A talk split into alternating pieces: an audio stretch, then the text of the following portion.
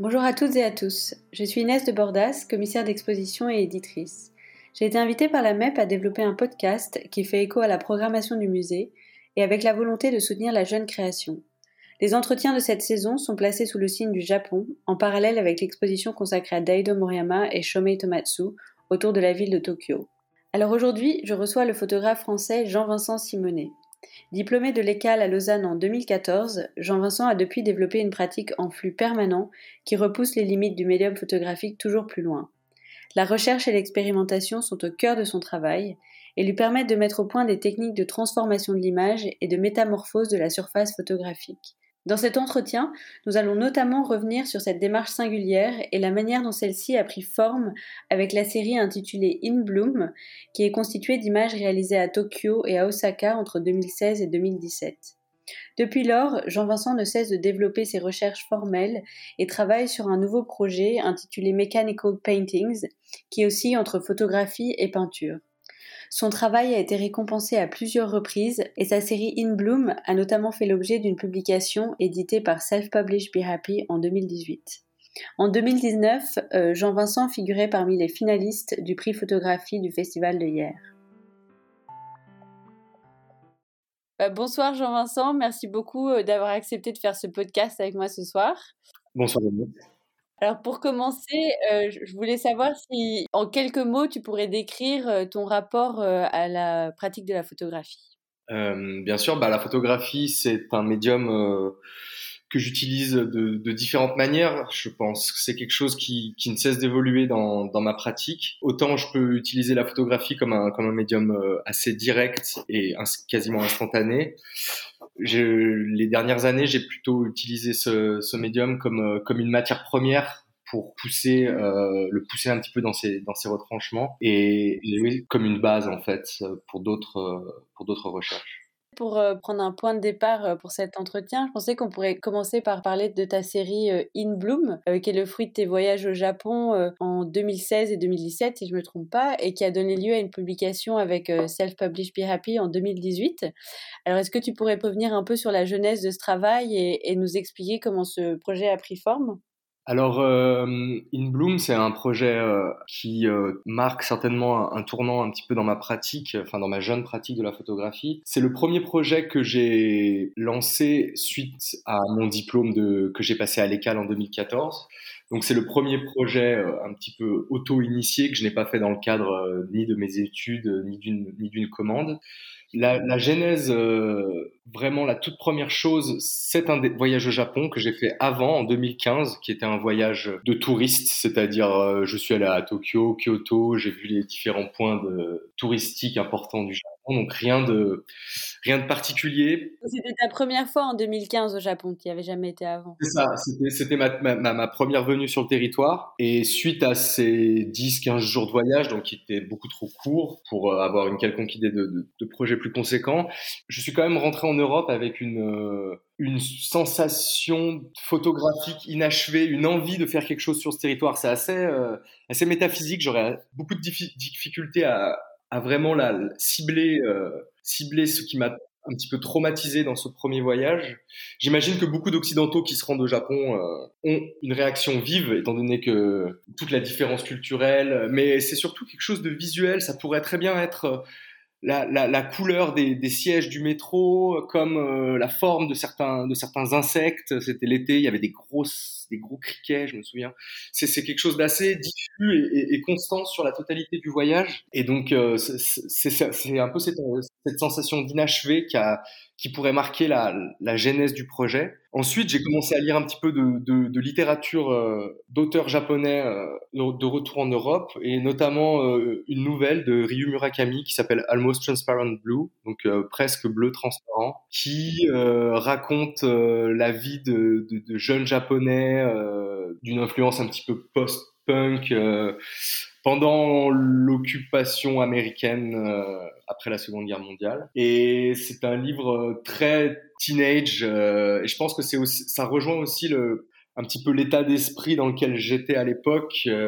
je venais juste de terminer mes études, euh, j'étais encore très euh, marqué par, par ce genre par, ce genre d'influence un peu, euh, punk comme ça. Et, ce livre a créé de nombreuses images mentales, des, des, des, envies, des rapprochements que j'avais fait avec ces sensations de mon premier voyage. Et ça a été un petit peu le, le, le point de départ de, de mon envie de faire un projet là-bas, disons. Est-ce que tu avais toutes ces références en tête quand tu es retourné au Japon ensuite en 2016 pendant un an, j'ai un petit peu mûri. J'ai pu euh, obtenir aussi une, euh, un funding euh, d'une fondation pour pouvoir euh, épauler un peu ce premier voyage sur la base d'un voyage de recherche de quelques mois. Et hum, la manière dont, le projet s'est construit a vraiment été petit à petit, c'est-à-dire que je suis pas parti avec une idée particulière en tête. J'avais pas forcément travaillé une recherche théorique euh, avant mon départ. Je me suis assez laissé porter, mais je pense que c'était vraiment c'est cette période où on vient de finir ses études, on a envie d'aller découvrir euh, quelque chose. J'ai fait mes études en Suisse, j'avais besoin de voir un petit peu de, de paysage. Et donc j'ai commencé par, par passer euh, trois, trois mois euh, un petit peu parachuté comme ça à Tokyo. Donc je me suis un petit peu laissé porter par mes envies. J'ai commencé un petit peu à rencontrer des gens, des Japonais sur place. J'ai eu de la chance en fait de d'assez vite me lier d'amitié avec euh, avec des gens du milieu artistique au Japon, euh, avec qui j'avais des choses à, échanger. C'était également des Japonais qui avaient déjà vécu euh, soit aux États-Unis, soit en Europe. Donc la, le pont culturel était un petit peu moins fort qu'avec des Japonais qui, ne connaissaient pas euh, l'Europe ou euh, qui en avaient une vision complètement euh, complètement déformée. Et, j'ai commencé à, documenter donc mon voyage euh, sous tous les angles possibles et inimaginables. C'est-à-dire que pour moi, la, mission de ce premier voyage, c'était pas de, de, revenir avec un, un projet précis, mais d'accumuler un, un, maximum de prise de vue de matériel euh, en multipliant les techniques, en multipliant les heures, de, enfin comment dire, les, moments dans la journée que je documentais, toujours en photographiant aussi mes amis et les gens que, que je découvrais euh, au fur et à mesure euh, des semaines. Cette démarche de euh, tout photographier comme ça et de capturer la vie au quotidien sans hiérarchie et sans intention vraiment particulière autre que celle de photographier, enfin d'utiliser peut-être la photographie pour constituer une sorte de journal intime, euh, ça, m'évoque beaucoup l'œuvre de photographes japonais comme Daido Moriyama ou euh, Araki euh, qui euh, photographiaient leur univers en mêlant l'intime et, puis le banal du quotidien. Est-ce que euh, ce sont des références que tu avais en tête à ce moment-là? Bien sûr, bien sûr. J'avais en tête euh, le livre de Moriyama, de, euh, Tokyo Colors par exemple, que je trouve incroyable. Araki, euh, par exemple, j'avais vu plusieurs fois ce documentaire Araki Mentari qui présente ce personnage un peu comme une espèce d'œuvre d'art totale, totalement boulimique de la photographie, de l'accrochage du livre. Et, ça, c'est en tout cas des pratiques qui qui me sont pas du tout indifférentes en effet, d'avoir la présence de la photographie comme ça un petit peu à tous les étages de ma vie assez vite quand même, j'ai commencé à développer une certaine curiosité et un certain intérêt pour euh, l'architecture de la ville, mais surtout l'architecture un petit peu de, de la banlieue. Et, ça va un petit peu avec le, mon principe quand je suis arrivé, c'est-à-dire que j'étais un petit peu comme une éponge.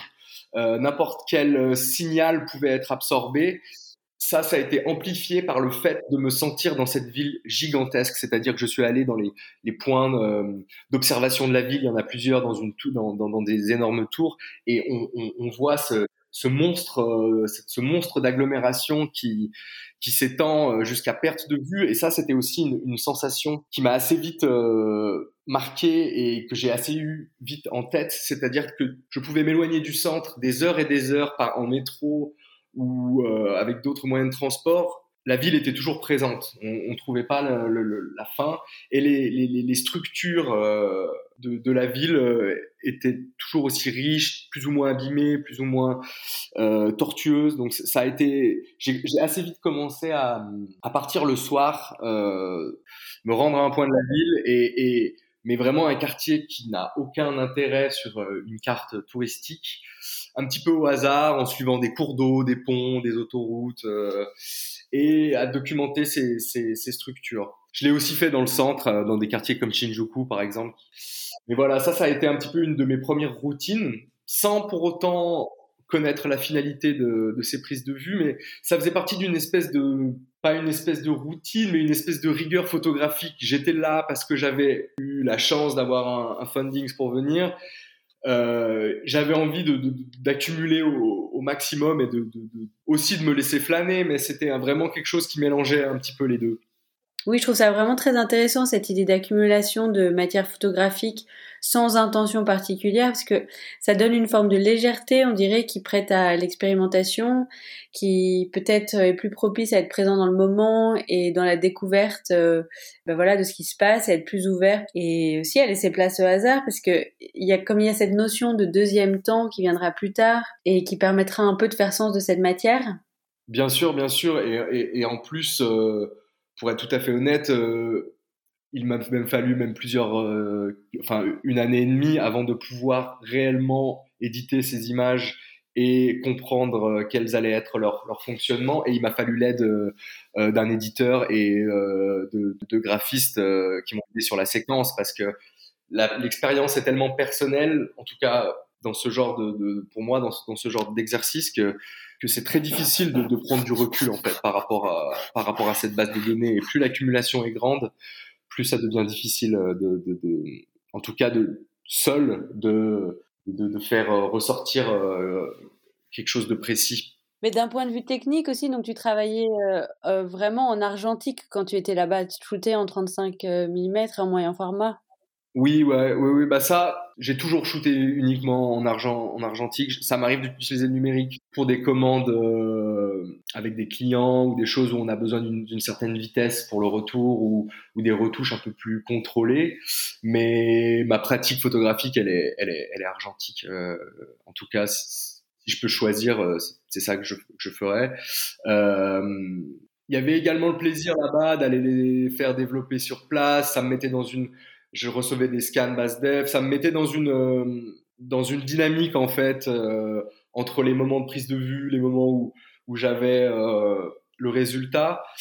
Après le résultat, je, je, vérifiais qu'il était correct techniquement et que je n'avais pas de problème, mais je, je, le laissais un petit peu de côté quand même. Je me je me, je me suis vraiment concentré sur sur la prise de vue parce que trois mois, au final, euh, c'est assez court, même si j'y suis retourné plusieurs fois, euh, ça reste des, périodes que je vis de manière assez intense.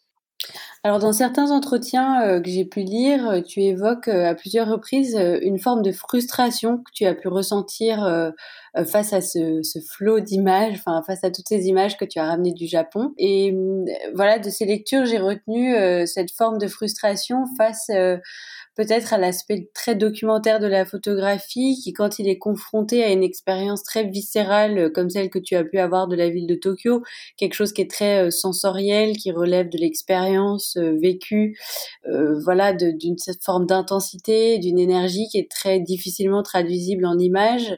je, je, voulais voir avec toi si on pouvait revenir cette notion de frustration parce que je trouve qu'elle est intéressante et qu'elle semble avoir une place importante euh, dans le projet parce que euh, elle semble devenir une sorte de moteur euh, qui ensuite t'a permis d'aboutir euh, à des formes de représentation qui n'existaient pas, enfin à les mettre en place et les inventer. Donc voilà, je voulais savoir si on pouvait revenir sur, sur cette frustration. Alors en fait, oui, oui, tout à fait. En tout cas dans ce pôle d'image d'architecture qui représentait quand même un travail assez conséquent, je me suis assez vite retrouvé frustré. Mais pour expliquer cette frustration, je pense qu'il faut expliquer l'autre, l'envers du projet c'est que d'un côté j'avais ces images euh, faites au moyen au moyen format euh, d'architecture de nocturne de, de Tokyo. De l'autre euh, côté de ma base de données, j'avais une grand un grand pool d'images en 35 mm à main levée, au flash, flou, comment dire, quelque chose de beaucoup plus spontané et de beaucoup moins contrôlé techniquement et comme tu l'as comme tu l'as dit de beaucoup plus vivant et énergétique. Et en fait, c'est ce pool d'images, il va décrire ma un petit peu ma vie nocturne avec différents groupes de jeunes Tokyoïdes que j'ai suivis pendant ces trois mois, euh, des images du quotidien, euh, de fêtes, euh, mais aussi un petit peu de solitude, des portraits, des, un, un, un, flot d'images en fait. C'est-à-dire que c'est vraiment quelque chose qui forme d'ailleurs dans le livre euh, le corps du livre. Donc c'est un flux ininterrompu de, de, de, de, mouvements, de situations. Et ça, c'est une décision qu'on a pris assez vite avec mon éditeur et avec les gens avec qui je faisais la séquence c'est de s'éloigner en fait au maximum du récit de voyage, de la carte postale, aussi de la photographie, de la street photo, car y a, les Japonais le font 100 fois mieux, c'est leur territoire. Le côté euh, livre de voyage, peu contemporain, en tout cas, c'est pas la vision que j'ai de la photographie. Et en effet, euh, ma pratique a toujours été assez expérimentale, même dans mes premiers projets euh, en sortant de, l'école, j'ai toujours aimé pousser un petit peu les limites, que ce soit en utilisant les infrarouges, euh, en utilisant, en détournant l'utilisation de la chambre noire, ce genre de procédé. Et les photographies d'architecture, dans ce flux continu d'images granuleuses ou 35 mm, elles ne trouvaient pas leur place naturellement ça cassait le rythme du livre. Euh, ça, soit il fallait tout, totalement les éliminer, mais je ne me sentais pas à l'aise à l'idée d'enlever euh, ce pool d'images qui était vraiment sur, les, sur des sensations de, de la ville. Donc j'ai commencé à, à, les éditer, à essayer de trouver des solutions pour les intégrer dans, dans, dans le projet. Et c'est à ce moment-là en fait que euh, une partie de ma pratique expérimentale s'est développée. C'est quelque chose qui est maintenant au, au cœur de, de, de, mes travaux. Donc euh, ces images d'architecture qui, qui ne pouvaient pas, euh, en cet état en tout cas, euh, s'intégrer dans la séquence du livre, j'ai commencé à essayer de les déformer en, post-production. Et après avoir beaucoup joué euh, pendant mes années de, de diplôme et, d'études avec euh, les outils numériques, euh, que ce soit Photoshop ou autres logiciels, j'avais un petit peu envie de, revenir à quelque chose de plus physique. Et il s'avère que mon père est imprimeur. Il n'est pas du tout imprimeur pour des projets artistiques, hein, c'est un, imprimeur offset euh, industriel. Et j'ai commencé à, jouer avec euh, les traceurs, les, grandes imprimantes euh, jet d'encre euh, laser, et à essayer d'erreur en erreur à développer des techniques qui détournent l'utilisation première de, ces machines, et en utilisant en fait des feuilles qui ressemblent plus à du plastique qu'à du papier, j'arrive à contrôler le dépôt des gouttes d'encre sur la surface et à avoir une surface liquide à la sortie de, l'imprimante. Et ensuite, cette surface, je vais pouvoir jouer avec, je vais pouvoir lui faire subir différents traitements chimiques, je vais pouvoir la sécher pour qu'elle accroche, la rincer. J'ai commencé à développer toute une espèce de fascination autour de cette surface instable et qui n'était pas fixe. Pardon, je voulais juste interrompre un instant. Euh, juste pour préciser pour ceux qui nous écoutent, est-ce qu'on pourrait revenir sur la nature de cette surface dont tu parles? Donc c'est pas du papier photographique, c'est un autre support? Ah, ça n'a rien à voir. Ça n'a rien à voir avec euh, le papier euh, photosensible euh, qu'on peut utiliser pour faire des photogrammes ou qu'on peut utiliser en chambre en chambre noire. C'est un, en fait, c'est de l'impression jet d'encre, donc c'est des gouttes d'encre qui vont vraiment tomber sur une, feuille de plastique en fait, qui va être plus ou moins hermétique à l'encre mais ce n'est, oui, oui, c'est pas du tout le, même rapport chimique que la photographie. L'encre n'est pas absorbée par le papier, elle reste vraiment sur la surface. En fait, à la sortie de l'imprimante, elle ne, l'est pas. Et suite à mes traitements, certaines couches d'encre le sont et certaines couches d'encre sont évacuées au rinçage, en fait. Pour qu'à la fin, la surface, la, feuille de plastique, soit sèche, fixe et euh, présentable. Donc, soit elle est scannable dans le cas d'une édition, soit euh, maintenant je fais des formats quand même assez grands, je peux les présenter dans une position ou autre. Alors, je sais que c'est pas facile à décrire puisque c'est quelque chose que tu as, tu as inventé euh, de toutes pièces, mais est-ce que tu pourrais revenir un peu euh, sur, euh, sur ce procédé et le décrire, enfin, nous expliquer comment tu en es arrivé à, découvrir cette technique et à la mettre au point? C'est vraiment un enchaînement d'erreurs, c'est-à-dire que je, cherche à chaque fois, il n'y a aucune, aucun manuel, aucun tutoriel pour. c'est vraiment quelque chose que j'ai développé à force de, de faire des bandes tests, de me tromper, d'oublier des tirages qui tout d'un coup sèchent pendant 24 heures. Je comprends qu'en fait, il y a un procédé de séchage. Enfin, je, naviguais vraiment euh, dans un brouillard euh, technique. Mais assez vite, euh, au bout de quelques mois, l'aspect organique et extrêmement viscéral et un petit peu monstrueux qui était vraiment ma sensation initiale de la ville de Tokyo, j'ai pu le transcrire en fait en déformant euh, ces images très précise à la base au moyen format en quelque chose de beaucoup plus pictural, de beaucoup plus complexe d'un point de vue de la, la colorimétrie, mais aussi des, des détails, du grain. Euh, on a un peu l'impression que ces images sont en train de fondre, que la ville est en train de s'évaporer. Oui, d'ailleurs, c'est ça qui est vraiment très intéressant dans la démarche, puisque au, vraiment à la racine de la photographie, il y a cette idée de fixer l'image, de la rendre vraiment euh, fixe, de la figer. Et là, on est dans quelque chose de totalement opposé à, cette idée, et c'est vraiment euh, l'inverse, c'est-à-dire que dans ta démarche, il y a cette euh, volonté de rendre l'image mobile, euh, fluctuante, de, la rendre, euh, voilà, et cet aspect fluide et liquide.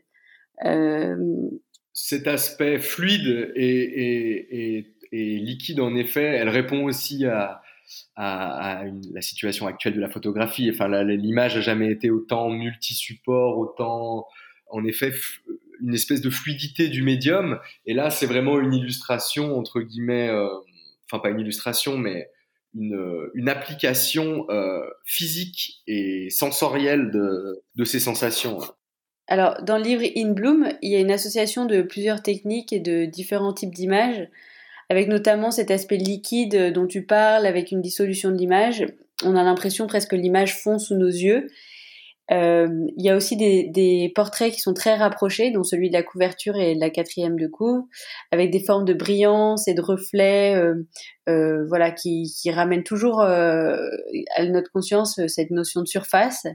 Et puis il y a aussi une partie du livre qui est dédiée à des superpositions de négatifs avec des sujets qui se rencontrent, qui sont voilà superposés et qui se qui s'entremêlent. et tous ces effets créent des images qui évoquent des visions euh, presque des images rêvées ou des flashs euh, presque de l'ordre du souvenir. Euh, c'est des images un peu évanescentes comme ça et hybrides qui semblent rassembler différentes temporalités sur une même surface. Alors ma question serait de savoir si ces associations ont émergé lorsque tu as commencé à travailler sur la séquence du livre ou c'était quelque chose qui était déjà présent auparavant en effet, ces trois, ces trois passages du livre qui sont clairement distincts, enfin distincts dans le livre, tout est en pleine page, sans marge, comme un flot ininterrompu, mais on, ressent en effet ces trois pôles, et c'était un petit peu le squelette euh, du livre et de la narration, c'est-à-dire que je savais que ces trois pôles allaient exister, que pour les lier et pour se déplacer de l'un à l'autre, j'allais utiliser des, euh, ces images au 35 mm de vie, de mouvement, comme si on me suivait en fait d'un pôle à l'autre. Ensuite, euh, en effet, euh, ils correspondent à, trois choses assez importantes pour moi. Donc la première chose, on en a parlé, c'est euh, les sensations vis-à-vis de l'immensité et de la ville et de l'architecture.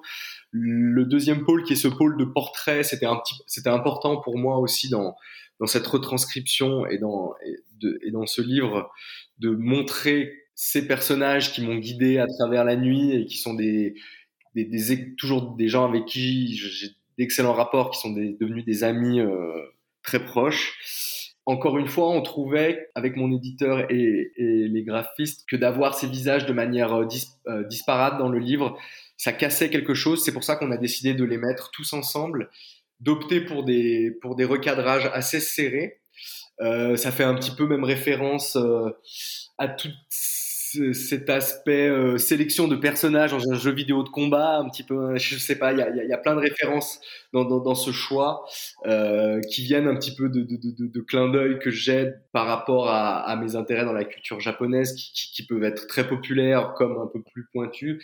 Et, et donc ces portraits, en fait, c'est pareil, ils sont traités avec de la résine et, des, et de la résine époxy et des longs temps de pause et des photographies à la lampe de poche pour donner cet aspect un petit peu euh, garder cet, aspect évanescent qu'on a dans, dans, dans, la totalité du livre, mais aussi faire un petit peu ce clin d'œil à, à, une esthétique un petit peu jeu vidéo 90s, 80s, euh, Street Fighter, je sais pas. Je trouvais ça intéressant de les voir comme des caractères et des personnages pendant une fenêtre dans l'editing plutôt que, de les avoir euh, au fur et à mesure euh, de, la séquence et puis ça les met aussi tous sur le même euh, sur le même traitement en fait parce que j'ai aussi fait des portraits tout du long du, voyage et encore une fois, il fallait trouver un moyen de, garder cette séquence la plus fluide possible pour coller au concept que j'avais du livre.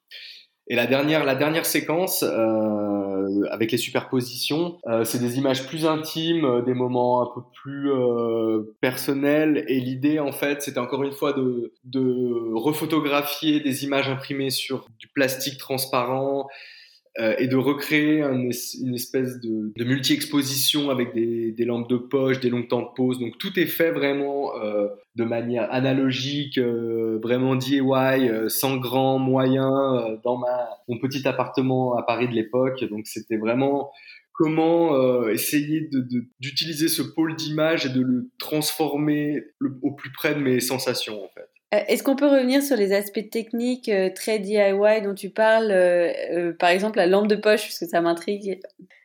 En fait, la lampe de poche, elle intervient vraiment à plein de moments parce que là-bas, je me déplaçais toujours de manière assez légère photographiquement parce qu'il fallait suivre les gens dans plein d'endroits et d'avoir un gros sac photo dans un club à 4 heures du matin, c'est pas le top. Et donc j'avais j'avais cette lampe de poche déjà pour éclairer plein de portraits. J'ai utilisé souvent là-bas une lampe de poche un peu super puissante, hein, ça marchait assez bien. Et ensuite je l'ai ramené avec moi, je l'avais acheté là-bas. Et en fait j'ai continué à l'utiliser un petit peu comme un pinceau sur un long temps d'exposition en fait. Et ça va venir faire un petit peu comme une technique de masquage euh, quand on est en chambre noire. Euh, là, c'était vraiment pour venir déboucher des zones, l'appliquer en négatif pour venir en masquer d'autres, et toujours garder cette espèce de, fluidité, d'instabilité euh, dans les images. Bah, ces questions de superposition et de différentes strates euh, photographiques, ça m'évoque aussi beaucoup euh, le travail de Daisuke Yokota, donc un jeune photographe japonais euh, euh, qui expérimente beaucoup avec des procédés aussi qui euh, bah, métamorphosent l'image et opèrent des transformations. Euh, le négatif et l'image sont bah aussi le point de départ pour un deuxième temps qui est un peu plus expérimental et qui va vraiment servir de, de, du négatif de départ comme matériau de base pour ensuite le soumettre à toutes sortes de procédés chimiques, à des techniques aussi qui sont le fruit d'expérimentations euh, dans la voilà dans d'expérimentation euh, euh, est souvent le fruit d'erreurs, d'accidents, enfin de voilà de recherches un peu euh, sur le plan technique. Et j'avais j'avais été assez marquée euh, à l'époque par le lien que faisait Daisuke avec l'influence de la musique sur son travail et nota notamment cette idée de retranscrire comme ça la notion d'écho et de résonance à travers l'image photographique.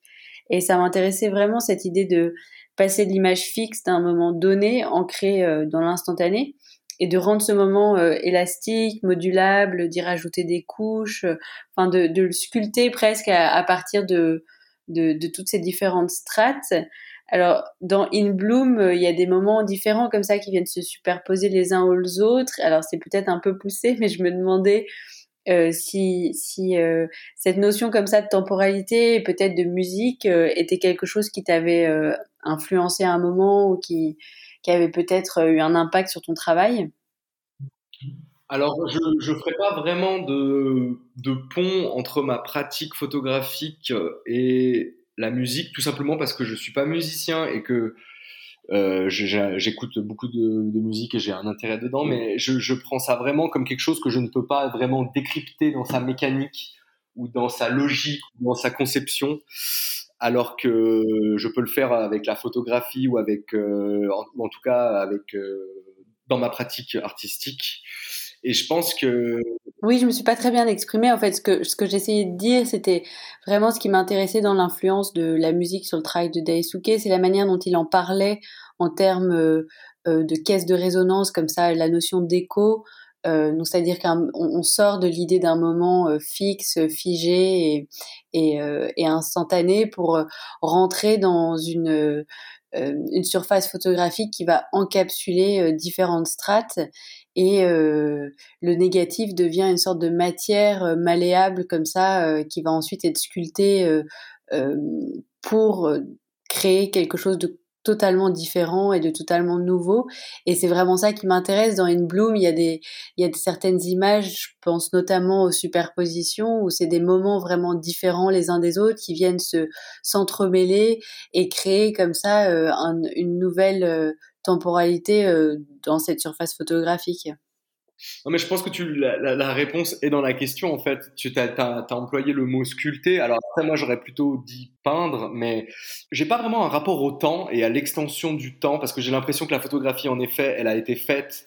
Et ensuite, je vais passer du temps à la transformer, mais c'est plus quelque chose de l'ordre de la transformation, comme on pourrait imaginer, comme tu l'as dit, un, un sculpteur qui va commencer avec son bloc euh, tout, à fait euh, carré ou rectangulaire et qui ensuite va venir enlever, ajouter euh, et définir au plus près son envie. Et je pense que c'est un, un petit peu ce genre d'analogie qu'on, qu'on pourrait faire, c'est-à-dire que en effet, j'étends le, le, le temps de création, mais au final, que ce soit dans un livre ou dans une exposition, c'est uniquement la surface qui parle, j'ai l'impression. Et que même si cette surface, elle, témoigne d'une certaine temporalité ou d'une certaine, euh, certaine extension, j'ai l'impression qu'elle reste plane et qu'elle reste euh, figée et ponctuelle.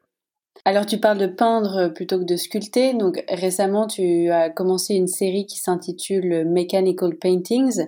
Donc euh, des expérimentations au niveau technique euh, qui poussent encore plus loin ce que tu as fait avec In Bloom et qui créent des abstractions euh, qui aussi vraiment entre entre photographie et peinture. Est-ce que il y a vraiment cette volonté de créer des objets un peu hybrides comme ça qui est aussi entre les deux médiums? Enfin, est-ce que tu peux nous en dire un peu plus? Ah non, non, mais totalement. C'est-à-dire que, en fait, le, ce projet, donc In Bloom et ce livre, ça a vraiment été le, le point de départ de ces expérimentations. Je voulais publier le livre assez vite. C'était un projet, euh, assez euh, spontané et immédiat et Bruno de SPBH euh, était motivé pour le faire rapidement. Donc assez vite on s'est arrêté sur un édit complet pour le livre mais j'en avais absolument pas terminé avec euh, mes expérimentations avec ce type d'impression et, et, ces feuilles plastiques et depuis euh, la, publication du livre, je n'ai fait que, euh, en effet, pousser euh, à travers différents projets, dont ce projet Mechanical Paintings, l'utilisation de, ces dérives, en fait. Et je n'ai fait que découvrir de nouveaux papiers, de nouvelles manières de sécher, de nouveaux réglages de l'imprimante, pour en arriver, en effet, je pense, à, extraire de plus en plus le corps vraiment de cette pratique pour en arriver à des résultats de plus en plus picturaux et de, de plus en plus éloignés de la photographie ou en tout cas de la de l'objet photographique euh, ou de la, sensation photographique pour quelque chose qui, qui en effet se rapproche euh, beaucoup de la peinture, toujours en essayant de garder quand même un aspect figuratif et une base photographique. Donc je pense que c'est ça qui est aussi intéressant et qui place le travail dans une zone un petit peu grise entre les deux médiums, car on reconnaît que la base est photographique, mais plus la technique est riche et plus l'expérimentation est poussée, aussi d'un point de vue de les voir en vrai comparé d'une reproduction ou sur un écran, il y a, quelque chose qui, qui, qui, échappe totalement à la photographie et qui, et qui, et qui verse dans, dans, la peinture. Et je suis même à l'heure actuelle en train de, de, chercher des manières de peindre vraiment, enfin de mélanger vraiment à proprement dit peinture et image. Alors dans cette démarche euh, d'édition, enfin que tu que tu as mis au point avec In Bloom, euh, où vraiment le processus de de créer le livre, euh, de, de travailler euh, sur la séquence, a aussi mené euh, à des découvertes et à des, et à des expérimentations qui t'ont ensuite euh, amené vers les, les découvertes que tu fais encore aujourd'hui et que tu pousses plus loin avec Mechanical Paintings. Ce qui m'intéresse euh, ici, c'est d'évoquer la place que le livre et l'édition ont dans ton travail. Voilà, est-ce que c'est quelque chose qui a toujours eu un rôle important ou est-ce que ça s'est développé avec In Bloom? Est-ce que tu peux revenir un peu sur, sur le rôle du livre et comment est-ce que tu le perçois dans ton travail? Alors oui, bien sûr. Mon, mon, mon, mon premier projet, euh, donc qui était mon projet de diplôme à l'école, c'était une réédition des Chants de Maldoror de Lautréamont. Euh, L'idée de faire un livre pour ce projet In Bloom, c'est venu assez vite naturellement. Premièrement parce que j'étais en bon contact avec Bruno, donc mon éditeur, et c'était pour moi une étape assez importante pour faire exister le projet avant même de pouvoir euh, prétendre à, à, envoyer le projet à, à, faire une expo ou à envoyer le projet à des concours. Ça, le, le, livre, je pense que ça scelle quand même de manière assez importante un projet, même si ça ne voulait absolument pas dire que c'était la fin du projet parce que j'ai continué à manipuler ces images dans le cadre d'exposition. Mais euh, ça fait déjà quelque chose de, de, fixe en effet après toutes euh, ces, ces fluidités et, et, ça permet au projet de, de, de vivre, de de s'exporter, que ce soit aux États-Unis, en Asie. Enfin, c'est vraiment quelque chose qui reste à comparer d'une exposition ou d'un ou même d'un site internet ou d'un Instagram ou je ne sais quoi. C'est, je pense que c'est assez c'est assez important pour moi dans les projets d'envergure comme ça, d'avoir euh, quelque chose de, de permanent. Et c'est un excellent outil ensuite pour euh, justement réfléchir à la suite du projet. Donc oui, oui, euh, c'est quelque chose de, de, de, de, très important pour moi. Euh, d'essayer de faire un livre, c'est extrêmement douloureux comme procédé, hein, c'est-à-dire qu'il faut trouver l'argent, il faut éditer, enfin c'est long, c'est à la fin normalement on ne doit plus aimer le projet, hein, c'est je suis parti de c'est comme ça que je le que je le que je l'ai vécu. Après, c'était une première. C'était mon premier euh, livre publié à, un petit peu à une échelle un petit peu plus grande comme ça. C'était douloureux, mais je ne regrette absolument pas de l'avoir fait. Et je, compte le refaire euh, pour mes prochains projets. En effet, oui. Alors par rapport au livre, j'avais encore une question. Euh, je me demandais si tu peux nous en dire un peu plus sur ce, sur ce titre de In Bloom. Alors, euh, le titre In Bloom, je suis, c'est vraiment très difficile de faire de choisir des titres pour des projets, encore plus sur des projets spontanés comme celui-ci. Je voulais quelque chose de simple, de court.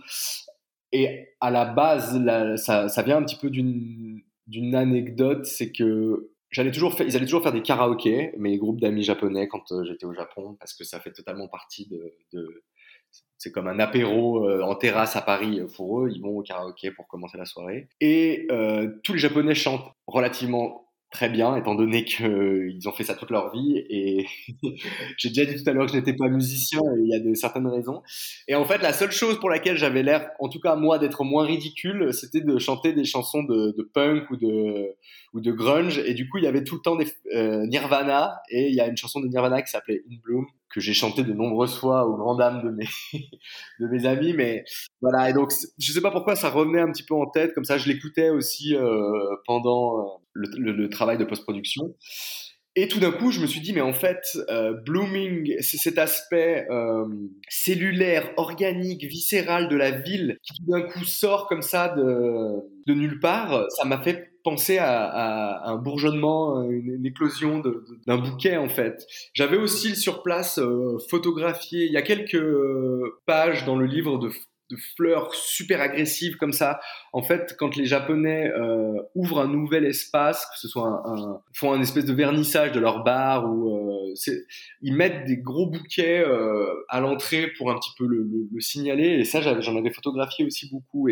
Et, en fait, l'analogie entre cette ville et ce fourmillement et des choses organiques, en fait, tout se recoupait et j'ai trouvé que, que In Bloom, ça, ça bourgeonnait en fait, ça et ça illustrait assez bien non seulement euh, l'état d'esprit avec lequel j'ai j'ai parcouru euh, mes différents voyages et, et, la ville, et aussi l'aspect plutôt formel de certaines expérimentations dans le livre en fait. Bah, merci pour ces précisions sur le titre de In Bloom. Alors avant qu'on finisse cet entretien et qu'on se quitte, je voulais savoir s'il y a des projets. Alors je sais que c'est pas facile en ce moment et qu'il y a beaucoup d'incertitudes, mais je, voulais savoir s'il y a des projets, euh, que ce soit d'édition ou d'exposition, euh, dont tu voudrais nous parler.